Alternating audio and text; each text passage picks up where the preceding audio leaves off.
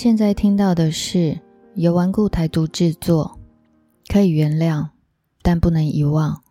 白色受难者专访。阿公，可以请您从出生、家里的环境跟我们谈谈吗？呃，我是一九四二年十一月二十七号出生在高雄。我父亲是十三岁就到高雄的。我们原先的这一个是麻豆人。那因为我是长子，所以父母亲对我的期待很高。在未进小学的时候，大概在一九四七年，国民党到台湾，因为高雄曾经经过二二八洗礼，而我们住家就在火车站不远的地方，雄中是抗争的聚集地，离我家很近。所以后来曾经看过国民党接收台湾的那些士兵，穿着草鞋，背着铁锅，拿着长枪，就到我们社区里面，叫每一个人，通通大人小孩，通通要到那个比较宽阔的这个广场街道上排队围个圆圈。然后呢，那些士兵就到每一家每一户里面去搜查。我记得我那个姑丈。他是机机统，他有一把剑被收到以后，哦，费了很多的苦实才放他不是。那可见那个当时候他们的这个水准太低了。那钱有被拿走吗？钱倒是没有，不过一般的铁器，只要稍微具有这个攻击力的铁器都被没收。这是我小时候最大的一个印象，很深刻的一个印象。然后到了这个进小学以后啊，那那就是一般的生活嘛。那我家是比较算是工人子弟了，那么并不富裕，所以呢，父母亲大半都是为这个谋求收入哦，忙得天昏地暗。而我们小孩子就这样子，好像必须自立自强啊，哦，自力更生啊，就这样过来。可以请你大概说明一下当时家里的经济情况吗？这个经济情况大概是这样子哈，有一餐没两餐呢。我到小学毕业的时候，我都是带番薯干，还不是生的这一个番薯哦，是那个晒干的那个番薯签当主食，便当盒里面就是带这个去学校上课。那有其他的配菜吗？啊，配菜的话都几乎等于零，连一颗鸡蛋都是奢侈品。但是在这样的一个情况下呢，我父母亲还是尽量让我们上学了，所以我才有那个机会上到雄中。那个年代要供这么多孩子上学很困难吧？哎，很困难。所以记得我母亲呢，曾经为了我的学费去跟邻居借钱。结果被消遣说：“哎，你们那个是富有人家了，才会能能够让这个小孩子念念书了。”这个是我亲耳听到的，所以后来为什么我非常努力读书，就是这个原因。那后来你去上小学的时候，好像有遇到对你很好跟对你不好的老师，是吗？哎，是是是是，就是因为家里穷嘛，哈啊，父母亲工作忙，那么。我要上学的时候，我母亲不见得能够有那个时间起床，或者是说有那个时间来准备早餐，那我都不愿意把迟到到学校的事情跟他讲，让他当做没有这一回事。啊，结果我到学校迟到的话，学校老师当然是规定不能迟到啊，啊，所以就受罚，啊，天天都是被打打手板。还每天打手板，也是五年级的时候。可是当时老师没有问发生什么事吗？老师会问，啊，问了以后，后来五年级的下学期了，已经快要结束了。他有做过家庭访问，他特地来我家找我母亲问问看，哎，到底是什么样一个情形？这个时候，我母亲也才知道我在学校里有常常这样迟到被打手板。那么老师也才知道说，我们家的环境嗯不是很好，所以我不愿意拖累母亲。啊，这个事情就这样子，所以到五年级的下学期快结束的时候，我就免除被打了。在被打的过程当中，老师的这一个做法是连坐法，要同学来保我。那同学保我的话，我自己隔天就比较注意一点了，自己就不吃早餐就到学校了。但是这个没有办法长久嘛，哈，一天两天又迟到了，所以没有办法改掉这一个被处罚。啊，我们那时候三民国小。升级的时候一定要有一个分班制度。那么我这个五年级的导师呢，他就依然把我带在他的身边，就是说六年级他仍然把我呢分在他的班上。我一看到这个榜单哈，哦，就很不客气进去跟他理论。我说老师，你这个五年级你打的不过吗？那我这个老师呢也很简单了，他说你看看啊。你们班上我带在身边的都是哪一些角色？你自己看看。你虽然会读书，但是其他同学都不会念书啊？为什么我要把你带在身边？因为我了解你了，我保证六年级不会再打你。结果六年级我所受的待遇最高，当帮他做这一个小老师，就这样一路过来，所以我也非常认真念书啊。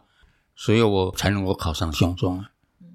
所以这个老师呢，后来也曾经因为在大陆参加过共青团，所以他也被判刑。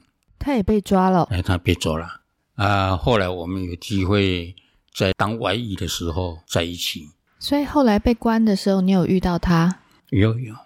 那么现在先讲说，我后来当老师，我。以我乐老师的作风来对待我的学生。后来你考上了雄中之后，结识了那些同学，可以跟大家讲讲发生了什么事吗？哦，所以能考上雄中是幸运啊，也是苦难的开始了。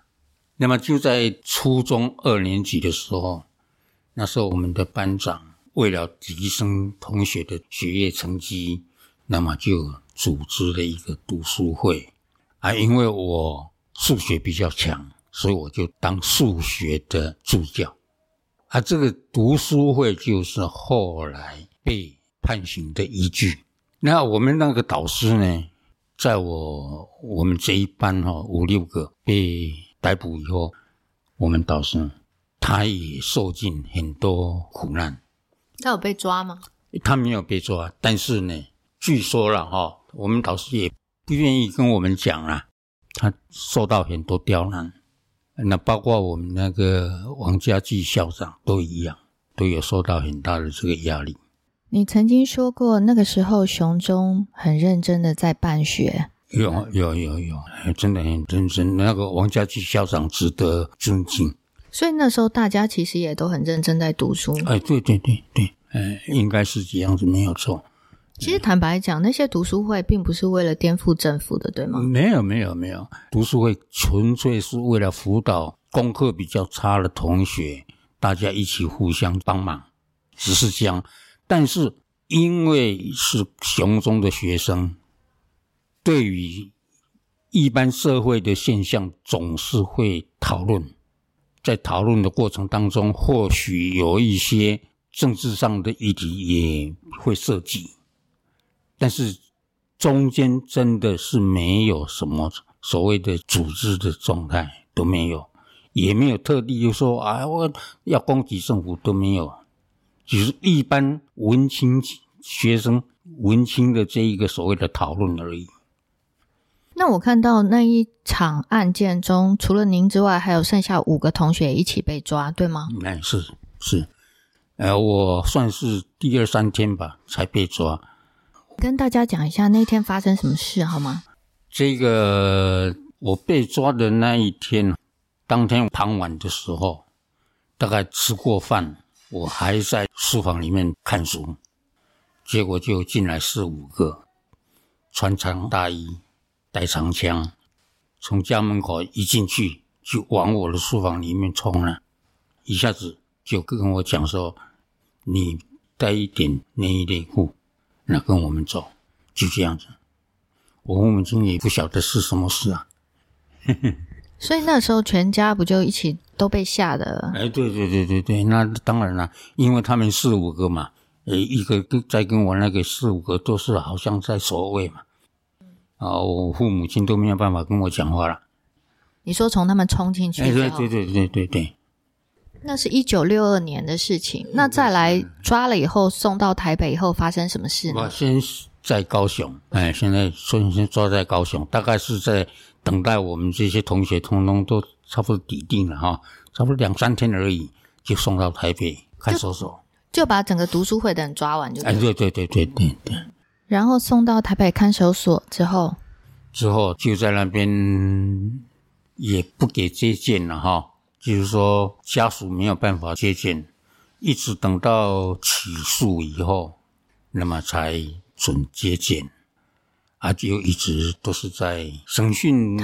他的审讯就很像是电视演的那种嘛，开着日光灯，哎，开着台灯照着你的眼睛，哎然后不让你睡觉。啊，就是就是这样子了，不会让你睡觉了，一直问问到你承认了啊。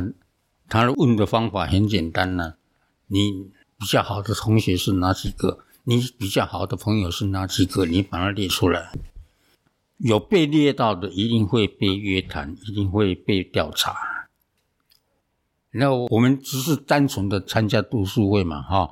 那我班长讲说我是他的好朋友，我当然就被抓进去了。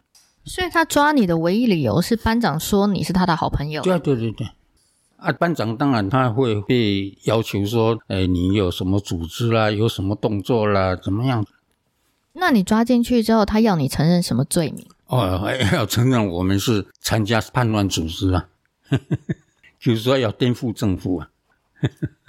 可是完全不用有证据，哎，他们不必证据，他们宁可错杀。就跟流麻沟一样。哎，对对，流麻沟，对，那你们这一案里面，甚至有一个被判到死刑，然后一个无期徒刑，剩下刑期都很长。嗯，方便谈谈死刑跟无期徒刑的吗？可以。哎，死刑的那个是因为他是社会人士，然后他早先就已经有言辞上对国民党有所批评，所以对他们来说算是累犯，所以被判处死刑。啊，我们班长他是判无期徒刑，啊因为因为我你们班长做了什么要无期徒刑？我不晓得。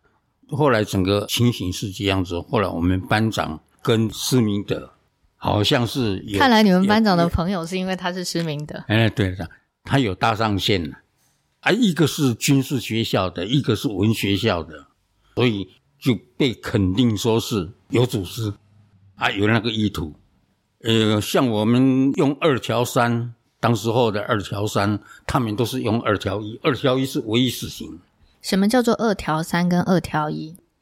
就是《惩治叛乱条例》里面的第二条第一项啊，我是用二条三，就是指参加啊，他们是不但组织，而且已经动手在活动。所以后来那个班长有就是假释出狱吗？还是他？有有有有有有假释出狱。后来你们总共被关了几年？呃，我是被关了五年，期满啊，班长大概是关了十二年的，也到期出狱。那班长是将近二十年吧。被关了二十年。哎，那个他大概是在哪一个阶段被特赦的？你那个时候关在监狱里面关了五年，可以跟我们谈谈当时监狱的环境吗？监狱的环境是这样子啦，一般来讲非常的拥挤。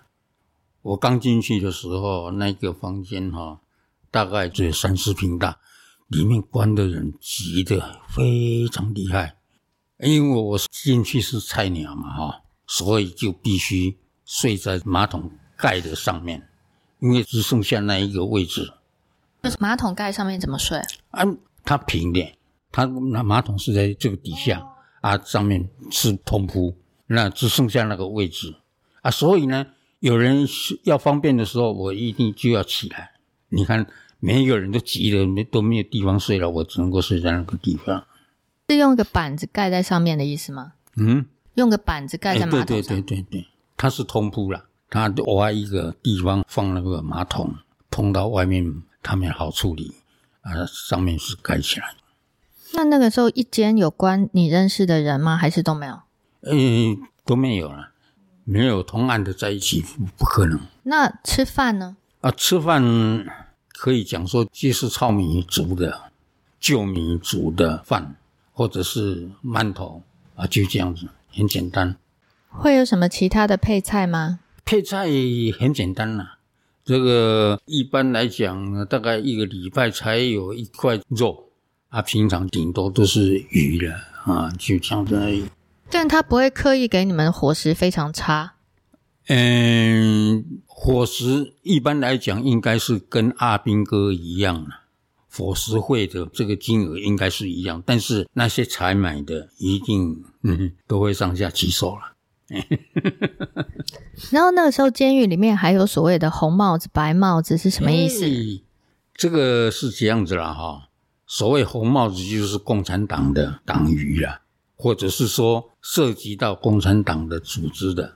或者是他们的思想，或者是他们的言论是符合共产党的，这个叫红帽子。啊，如果是没有这样子，单纯反对国民党，甚至于就说就是要台湾独立的，有的根本就是追求民主制度嘛。啊，有的是很可能会有台湾独立的主张。啊，这一个就划归为白帽子。两边常常会论战。在里面，你是说在监狱里面直接论战吗？哎，对对对对对对。怎么说论战？啊，就就是他们的这一个想法是要回归中国大陆嘛。啊，台湾的是主张说我们自己是就是这个嘛。但是有事情的话，还是联合在一起了。所以里面的两派，也就是说有一派是主张要统一的，但是他支持的是共产党。对。然后另外有一派是像我们这样子支持台湾独立的，然后是白帽子的。那我们在里面，我们这这个案子的成员算是台独派比较早期的一些人物，跟我们同期的有苏东起案云林苏东起，嗯，谈一下苏东起案好吗？哎，苏东起案他们比我们早四五个月以上先进去，所以他们人数很庞大哦。他们同一个牢房的人员，有时候有两三个在一起的。你是说本来共案是不可以放在一起，可是因为人太多了，因为人太多啊！我进去的时候，因为他们也是台独派的啊，所以我们进去，他们有消息，马上就对我们非常照顾。其中一个哈郑金和，我非常感激他。他虽然不是说不识字，他真的是没念过书了，小学都没有毕业。他因为是这个陆战队的成员，他的职业是杀猪的，但是他非常照顾我。菜鸟应该是要睡那个地方啊，他就非常照顾我。他说：“你小弟啊，你不要了，我来睡啊。”他家里头有送这个东西进去的话，吃的、用的，他都要叫我跟他分享。非常热情的一个青年。那个时候，你的牢房里面还有一个叫做陈志雄，也是主张台湾独立的。那个是哎，那是后来，后来有一个在东南亚活动的商人。他被骗回台湾，然后我有机会跟他同牢房。怎么叫做被骗回台湾的？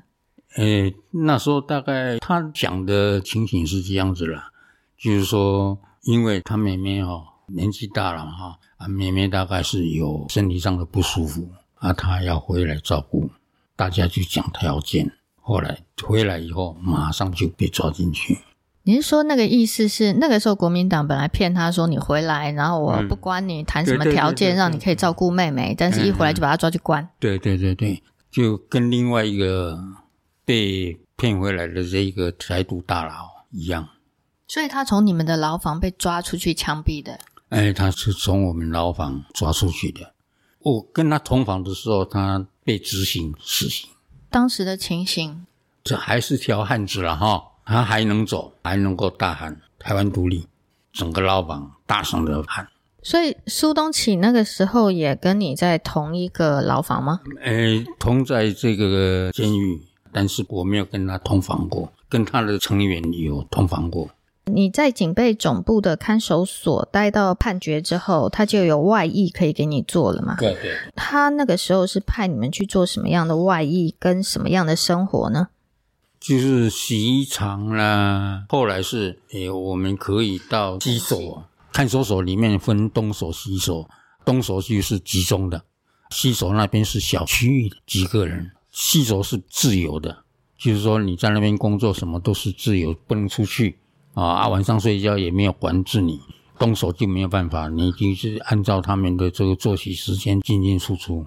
啊，我们在西所是因为我们年轻了啊，所以这个画脸谱啦、做藤器啦都有了。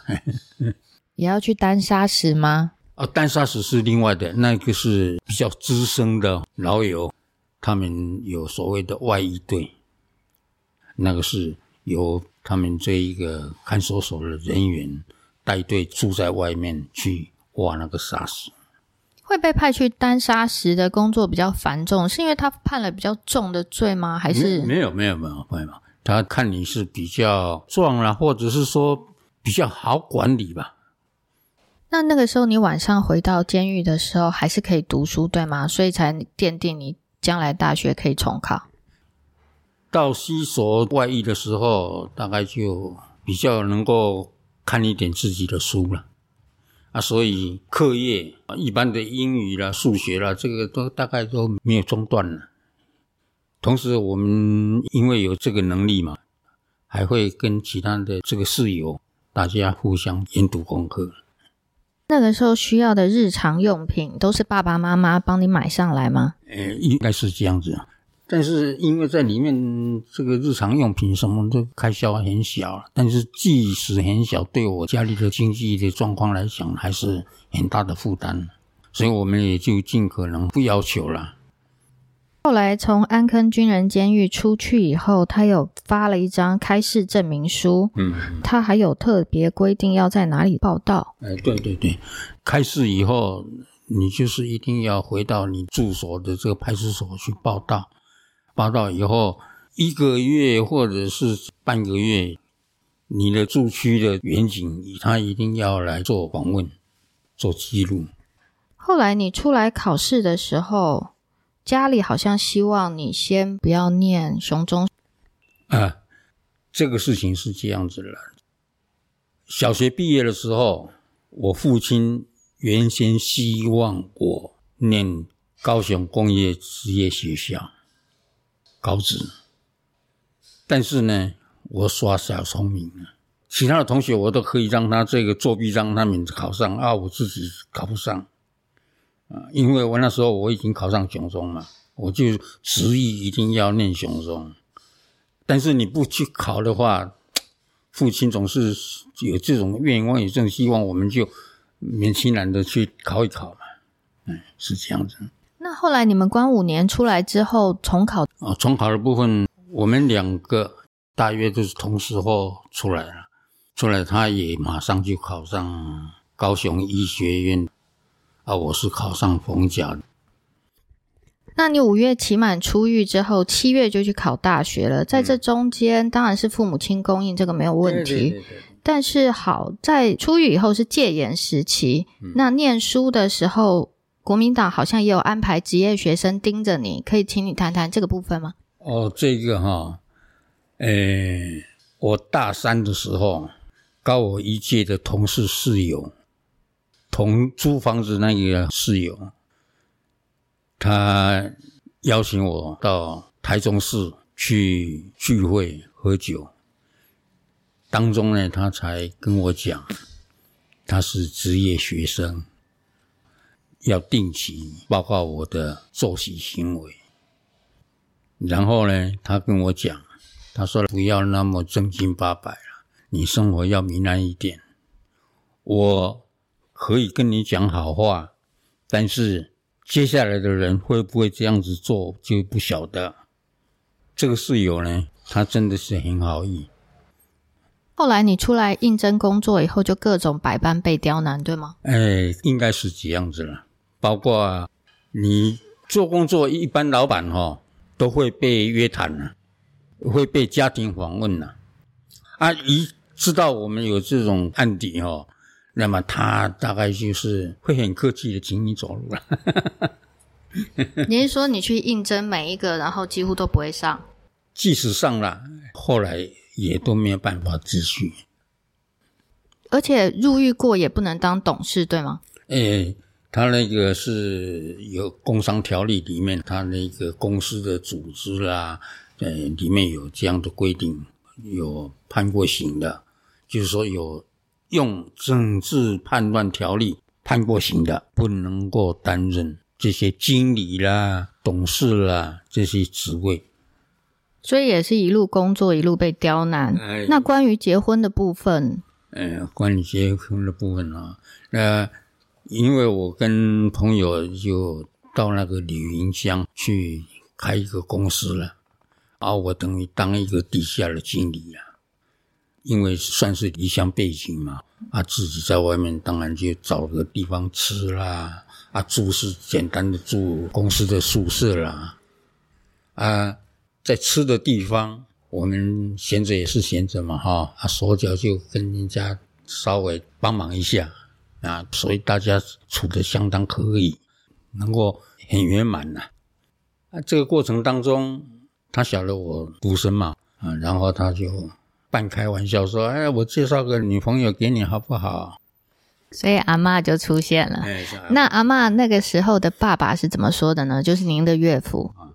那个我岳父当时候是当过乡长，他那个时候是在县政府的农会当科长。他们大概事先应该也已经知道我的情形，但是他们还是找了四五个嘛，他的弟弟啦，他的弟媳啦，到那个饭馆跟我聊天。那为什么会这样子呢？因为他见过世面，同时呢，他也透过另外一个亲戚在调查局工作的，查问我的状况。一般的报告来说，应该算是还可以了。哎，所以他很放心。他说能够呃从事这种工作的哈，哎，脑筋都不差了，就是说行为上没有一般的恶习。所以，我岳父在这方面对我来说，我非常感恩他哦。因为在那个年代，要找到这么一个对象，我们说实在的不容易啊，大家怕的要死。出狱以后，你也没办法再参加其他的政党活动啊，政治活动，是因为您的妈妈？这个，因为我妈妈是非常辛苦了。我进去以后，她忍受的。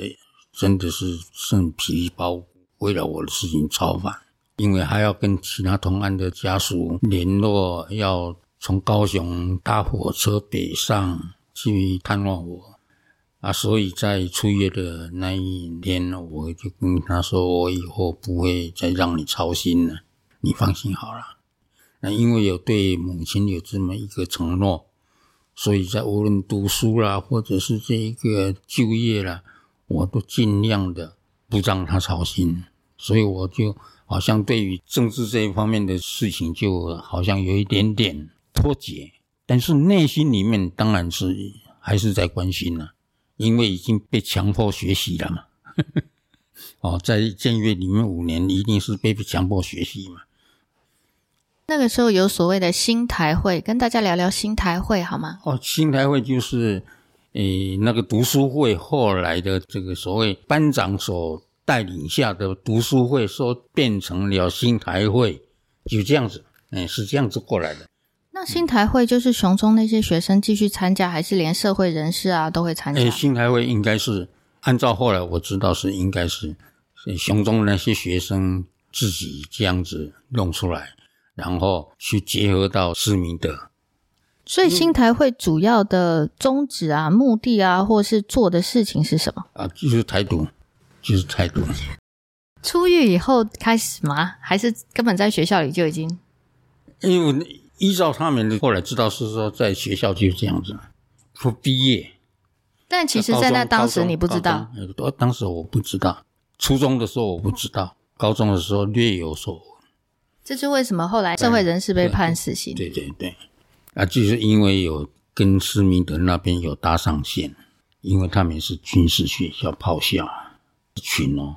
后来这一个泰山监狱那个事件里面，很照顾我的那个就郑金河，他也是其中之一。郑金河、郑金河，那个是我进去后刚刚时候杀猪的那个，他非常照顾我。泰山监狱当时发生了什么事？泰山监狱或就是有五六个，他们要逃狱啊，要起义啊。所以他有逃掉吗？有逃出来，逃出来，然后有被抓回去吗？被被抓。这个事件发生的时候，我正在台中念书。当天晚上，又是一群人，有二三十个人哦，去到我租房子的那个地方围起来。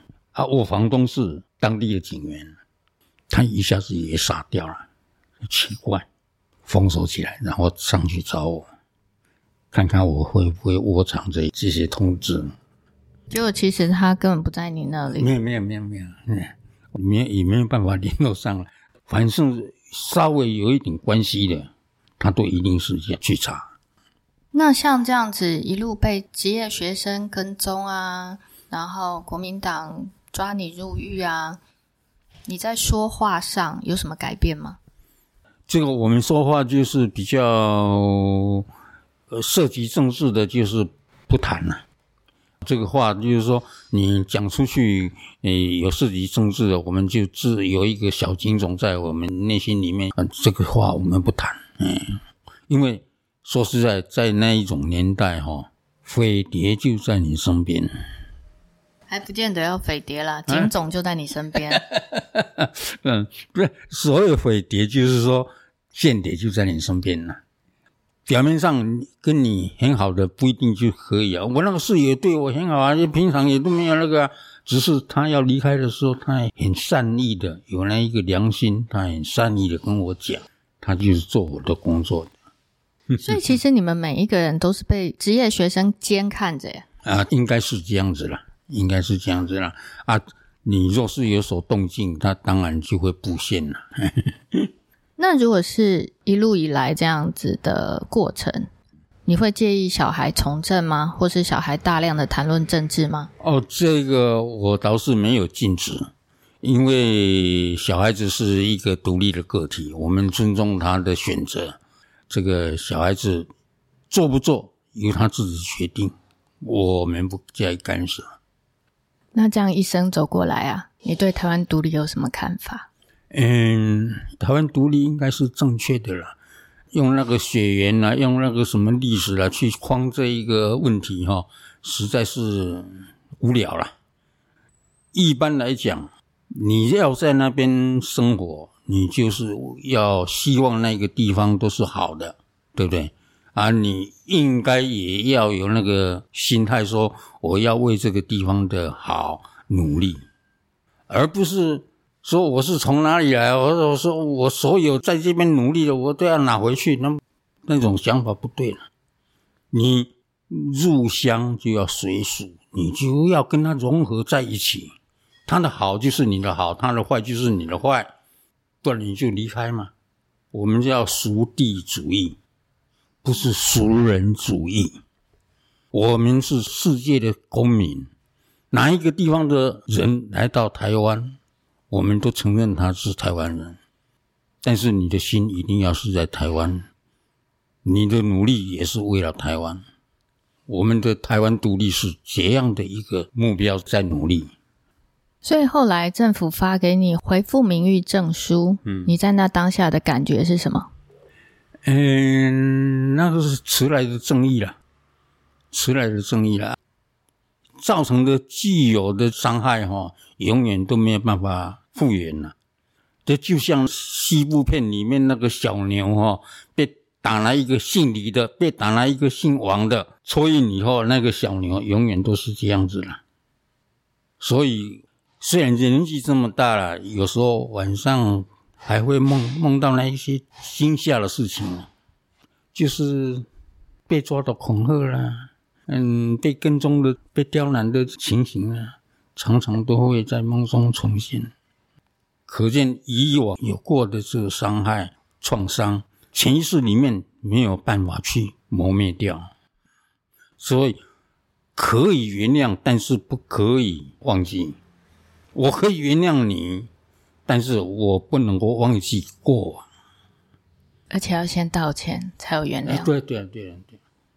但这一块最少政府开始做了，他们开始道歉，开始给你们恢复名誉证书，开始做一切，试图想要挽救，不管是补偿金也好，或是恢复你的名誉也好。这一点最少大家开始做了。嗯。也委屈你白白背了一辈子的黑锅。不会了，这个我个人是这么相信的。一个时代里面，善跟恶是同时存在的啦。啊，你个人接触到善的时候，你是不是很认真、很努力的去做？啊，接触到恶的时候，你是怎么样的去避免？怎么样的去改正？这个是你个人处理的态度了。啊，遇到了就只能面对。啊，所以可以原谅。但是不能忘记。今天谢谢阿公接受我们的访问，客气。然后我们要把这一切留下来，让大家永远都不要忘记。谢谢大家。